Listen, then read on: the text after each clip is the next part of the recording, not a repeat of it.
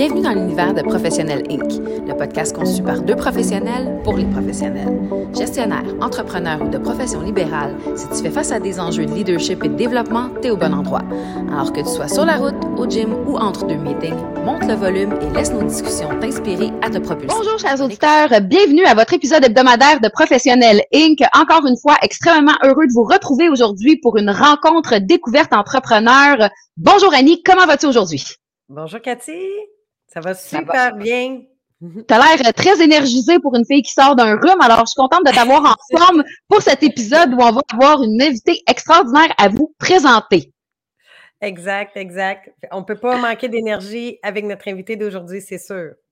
Exactement. Et, sans plus attendre, permettez-moi de vous la présenter. Je vous présente Joanne Filion. Joanne qui a passé 15...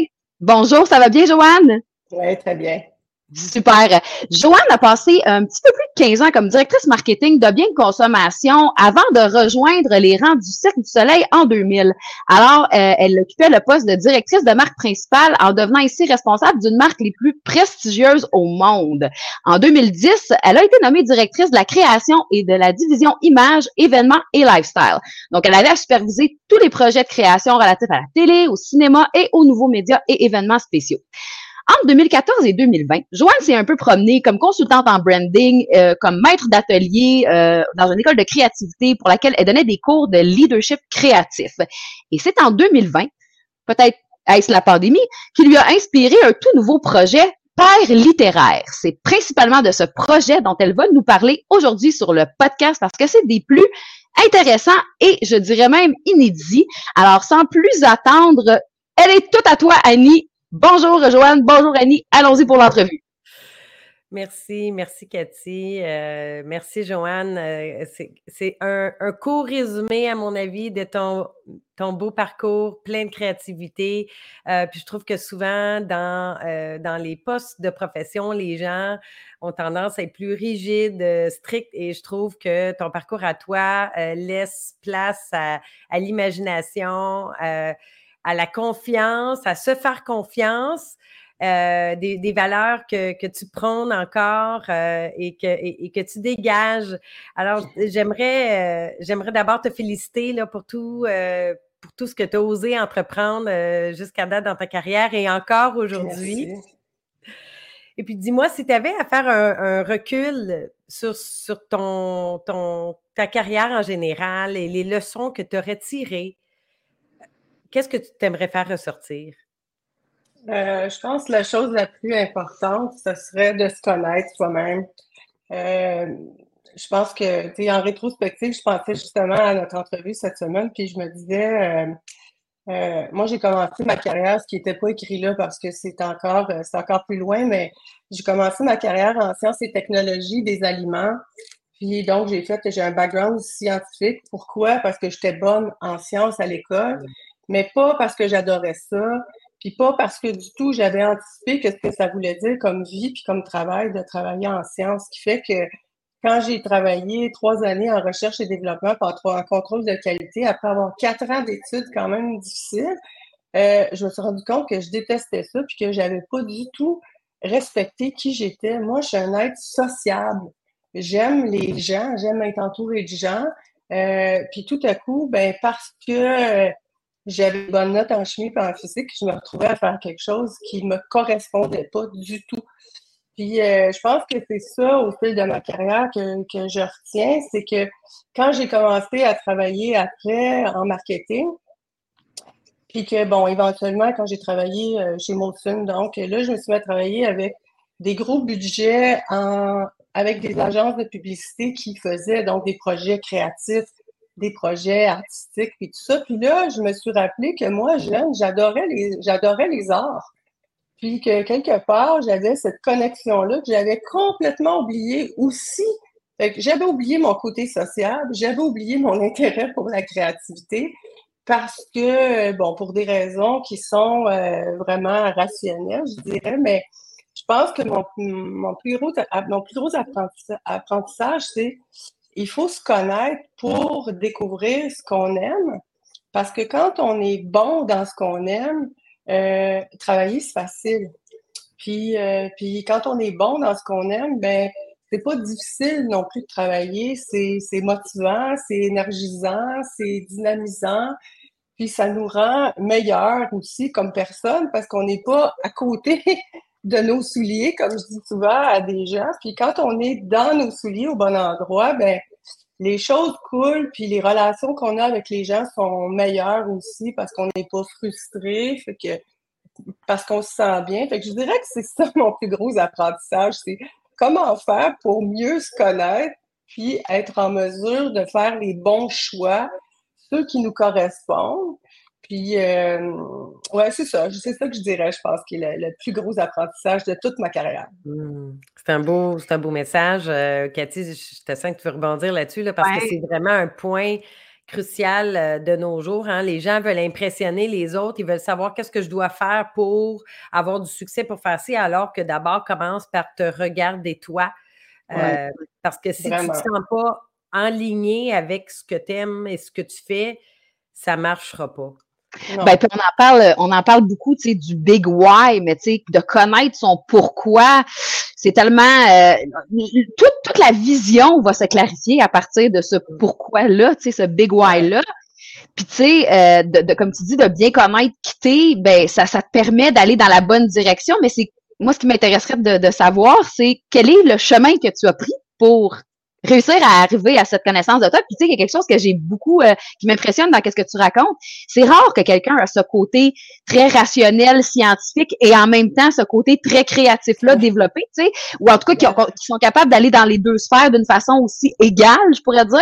Donc, j'aimerais savoir c'est quoi le parcours, euh, qu'est-ce qui t'a amené à, c'est quoi le cheminement?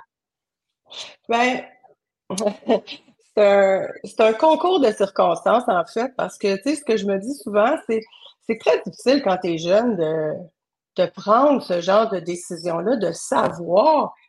Comme on découvre toute notre vie qui on est finalement. Puis moi, mon parcours, c'est une succession de, de, de croisées de chemin où est-ce que j'ai appris plus sur moi, puis j'ai bifurqué lentement vers me trouver, puis faire les choses où j'étais les meilleures, puis où j'étais le plus au bon endroit. Mais je dirais que mon chemin, ça a été au départ de me rendre compte que, bon, c'est ça, j'avais négligé de considérer mon côté euh, sociable. Fait que je m'en suis rendu compte dans un... Quand j'ai changé d'emploi trois ans après m'être vraiment ennuyée, euh, ben là, tout à coup, j'étais représentante technique, euh, puis j'étais donc en contact avec au moins des clients, au moins des gens. Puis là, je me suis retrouvée dans une équipe où, qui travaillait, eux, en marketing. Puis là, je me suis rendu compte que j'aimais ce qu'ils faisaient. Mais qu'est-ce que j'aimais? C'était qu'eux avaient besoin de comprendre les motivations des gens pour agir. Fait que là, je me suis rendu compte que ça, ça résonnait pour moi. Les gens, leur motivation, tout ça. Fait que j'ai il y a quelqu'un qui m'a pris sous son aile. Clairement, c'est le rôle des mentors aussi, je pense, qui sont importants. Les personnes qu'on croise dans notre vie.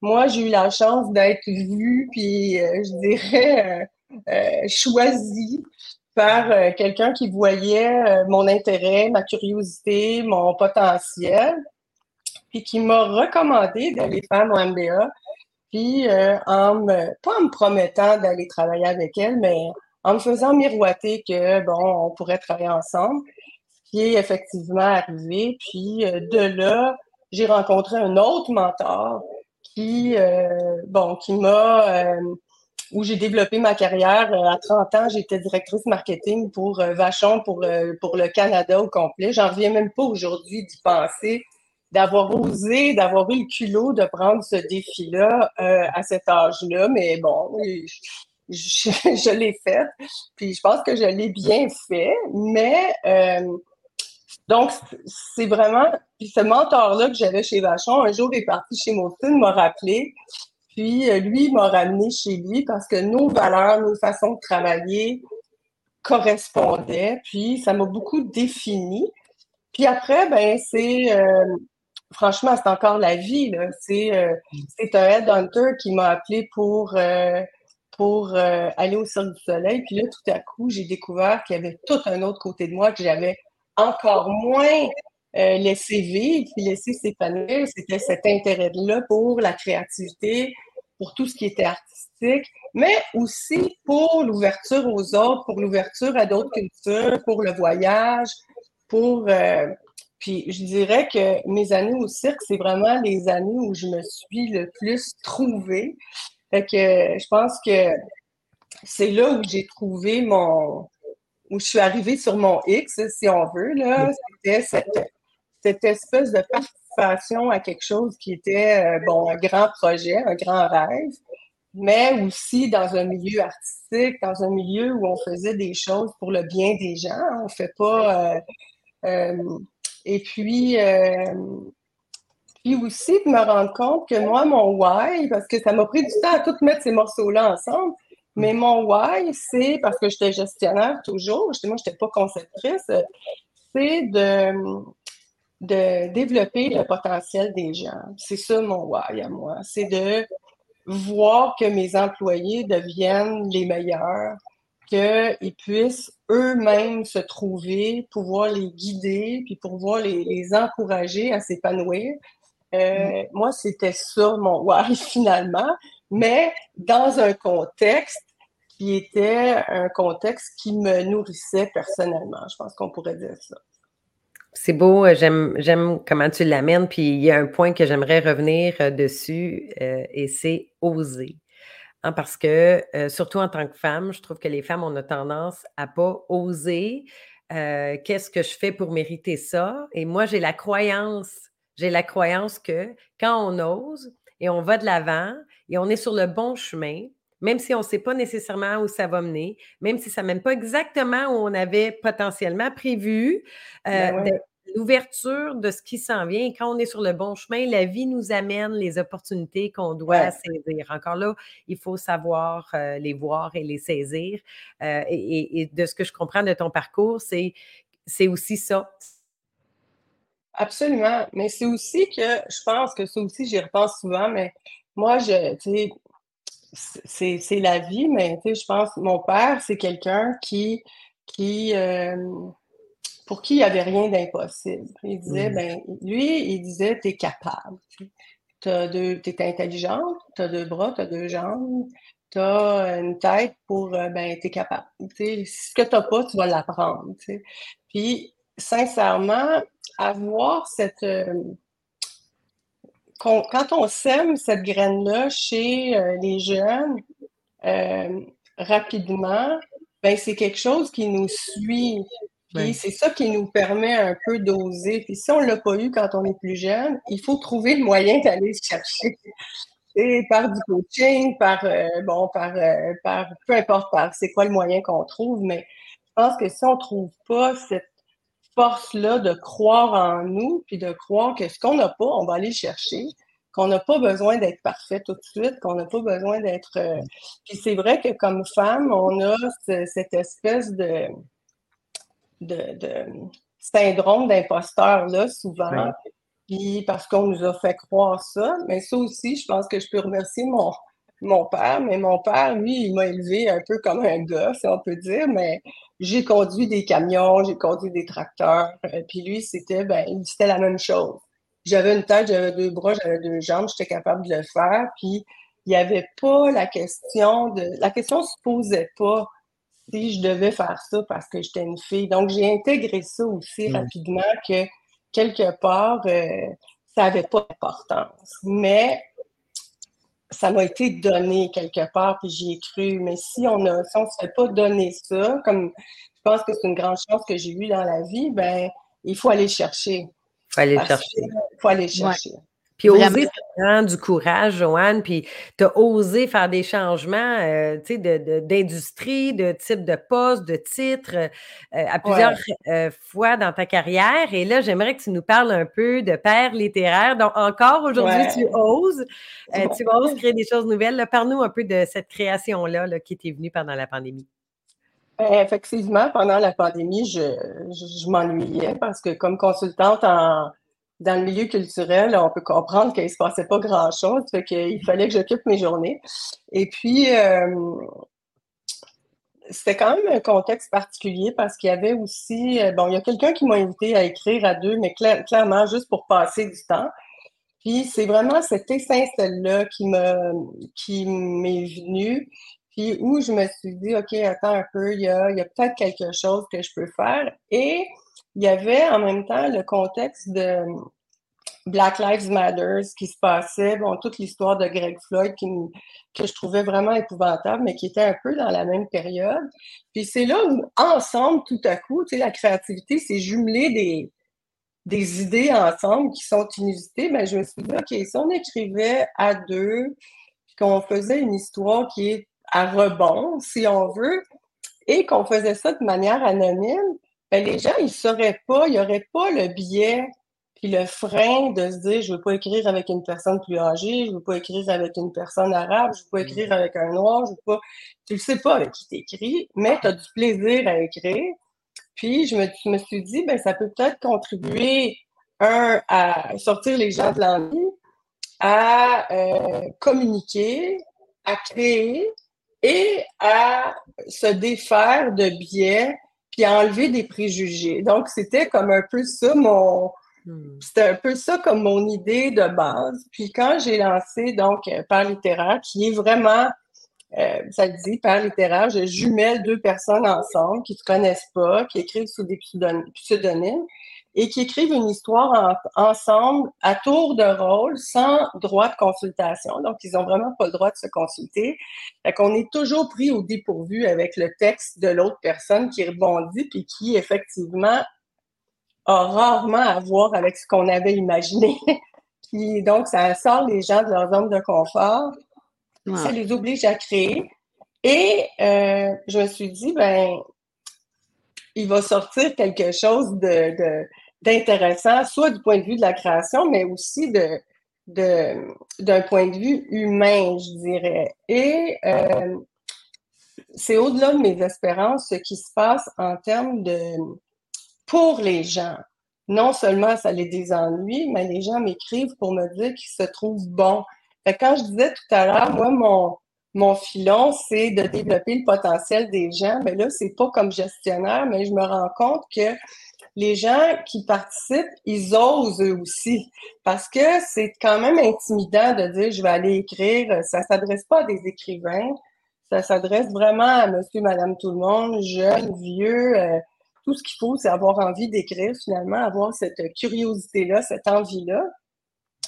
Puis, euh, ben, les gens, tout à coup, ils se rendent compte que ce qu'ils ont écrit, c'est bon. Et c'est meilleur que ce qu'ils pensaient, que ce qu'ils auraient imaginé. Fait qu'ils en redemandent, euh, ils sont contents, mais euh, le frein que, je vis actuellement, c'est qu'effectivement, il y a beaucoup de gens qui ont peur, qui osent pas. Puis moi, leur message, c'est écoutez, oser, c'est un jeu. Vous, serez jugé par personne. Il y a deux personnes, il y a vous puis la personne avec qui vous jouez. Euh, c'est publié sur un site qui est quand même un site fermé où tout le monde vit la même chose. Puis, à la fin, les gens, il y a des gens à qui ça a servi comme tremplin pour écrire tout seul. Il y a des gens euh, qui m'écrivent pour me dire j'ai tellement plus confiance en moi. Je n'en reviens pas moi-même mm. de d'entendre ça de gens qui n'ont que causé finalement écrire un texte avec quelqu'un.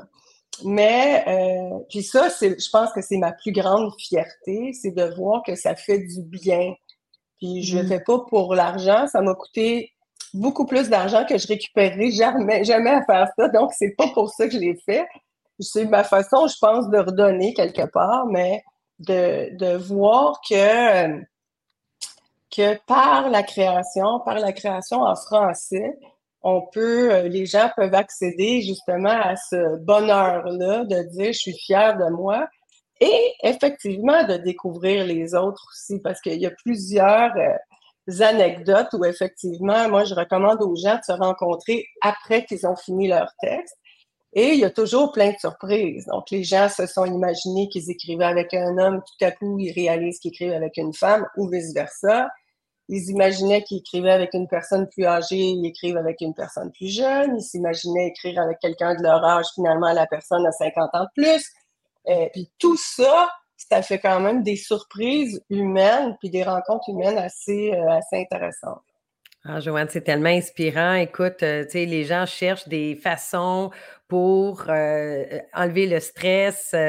Moi, je trouve que cette façon-là que tu as créée avec Par littéraire, c'est vraiment la façon idéale de pas juste être à jouer un jeu vidéo sur leur téléphone ou, même lire un livre. Donc, ça vient chercher la créativité des gens. Les gens souvent vont dire Ah, je suis pas créatif, moi, je fais, je crée pas des arts, je joue pas de musique, je, je suis pas bon en dessin, mais, mais tout le monde est capable d'écrire. Et comme tu dis, ça renforce la confiance en soi. Et je sais que Cathy adore écrire, hein, faire du journaling. C'est pas tout à fait pareil, mais, mais si vous aimez déjà faire du, du journaling un peu à tous les jours, je vous invite fortement à vous jumeler euh, avec, sur par littéraire pour euh, aller oser là, écrire avec quelqu'un d'autre. Et puis, laisser voir comment ça va être bénéfique là, juste pour euh, se sentir bien avec soi-même d'avoir accompli ça. Ouais, puis juste... Excuse-moi. Vas-y, non, non, vas-y, Joanne. Vas-y. L'autre chose que, que, ça fait aussi, puis ça, c'est surtout chez, je dirais, chez les personnes âgées ou chez les, chez les personnes seules. En tout cas, je me suis rendu compte que les gens me disent que tout à coup, ça brise, ça brise beaucoup l'isolement euh, parce qu'ils vivent avec leurs personnages. Les personnages sont dans leur tête pendant deux, trois mois. En dix semaines, c'est dix textes, mais dix textes à une semaine d'intervalle, mais ça se fait sur dix, douze semaines. Donc, euh, quand même, on a le temps de, de, de, vivre avec les personnages. Souvent, les gens veulent pas les abandonner. Il y a même des gens qui écrivent qui ont ramené des personnages, les mêmes personnages dans d'autres histoires par la suite. Puis peut-être que je voudrais ajouter aussi que les gens sont, classés par niveau. Donc, si on est débutant, on va écrire avec un débutant. on ne se retrouvera pas à écrire si on n'a jamais écrit de sa vie ou si euh, on, on, fait des fautes, par exemple, ben c'est correct, c'est pas grave. on va jumeler avec quelqu'un qui en fait aussi puis qui est, qui est débutant, puis comme ça, ben, euh, on n'aura pas cette crainte-là, justement, d'être jugé peut-être parce qu'on est avec quelqu'un qui écrit beaucoup mieux que nous, puis tout ça. C'est vraiment une belle mission, honnêtement. Félicitations pour la création de ton entreprise. Puis on est déjà pratiquement en fin de podcast, mais avant qu'on se quitte, j'aimerais savoir, parce que tu sais, une bonne partie de ta carrière était en gestion et euh, là, c'est le monde de l'entrepreneuriat. Euh, tu seras d'accord avec moi, être entrepreneur, c'est un monde à part entière. Qu'est-ce que tu retiens de ton aventure dans l'entrepreneuriat? Que c'est beaucoup plus difficile qu'on pense. Mm-hmm. que, euh, je dirais que c'est beaucoup plus facile de faire un choix, de faire des choix quand on a des filets de sécurité avec, euh, avec euh, c'est vraiment se lancer dans le vide. Et puis, euh, bon, je pense qu'il faut le faire en étant justement accompagné parce que euh, malgré l'expérience des grandes entreprises et tout ça, ça reste que on est habitué, ne serait-ce que quand on a travaillé avec un département de TI toute sa vie, puis qu'on appelle au webdesk, on dit que ça ne fonctionne pas, ben, il y a des réflexes qu'on a quand on travaille dans des grandes entreprises qu'il faut absolument changer. Il faut compter sur nous euh, et sur nos réseaux. Je pense que c'est ça la chose la plus importante, c'est que quand on se lance dans l'entrepreneuriat, il faut avoir des réseaux parce que on a quand même besoin de, de ressources, on a besoin de, de de suggestions, de commentaires, euh, de valider des choses aussi. Puis quand on est habitué à travailler dans des grandes organisations, ben ces choses-là, on les prend pour acquises un peu, mais quand on est entrepreneur, euh, il faut, euh, se débrouiller. il faut, se débrouiller, c'est ça. Il faut se débrouiller. Le système D embarque assez rapidement, effectivement. Assez rapidement. Ah Un grand merci pour la générosité que tu as eue avec nous aujourd'hui, euh, Joanne, de te livrer à nous, de nous expliquer ton parcours. Euh, c'est vraiment quelque chose de particulier et euh, d'intéressant. J'ai hâte d'aller voir ton site dès qu'on se quitte après l'entrevue. C'est sûr que je vais acheter un coup à ça. Comme Annie le dit, moi, j'adore écrire. Donc, je trouve ça vraiment intéressant. Super. Ça va me faire un grand plaisir aussi de continuer cette discussion-là avec toi dans le futur parce que je suis sûre qu'on va garder une connexion. Annie, comme toujours, un grand plaisir de travailler avec toi, ma chère collaboratrice, ma chère précieuse collaboratrice. Je te souhaite une excellente semaine. Merci, Cathy. Merci, Joanne. Toutes les informations, toutes les informations pour rejoindre Joanne, pour voir son site, pour pouvoir en savoir plus sur Père littéraire vont être sous le synopsis du podcast. Donc, allez chercher l'information là. On va s'assurer que vous puissiez euh, rejoindre son site très facilement. Merci à vous deux et chers auditeurs, on se retrouve la semaine prochaine. Merci beaucoup. Merci. Bonne fin de journée. Bonne semaine tout le monde. Merci.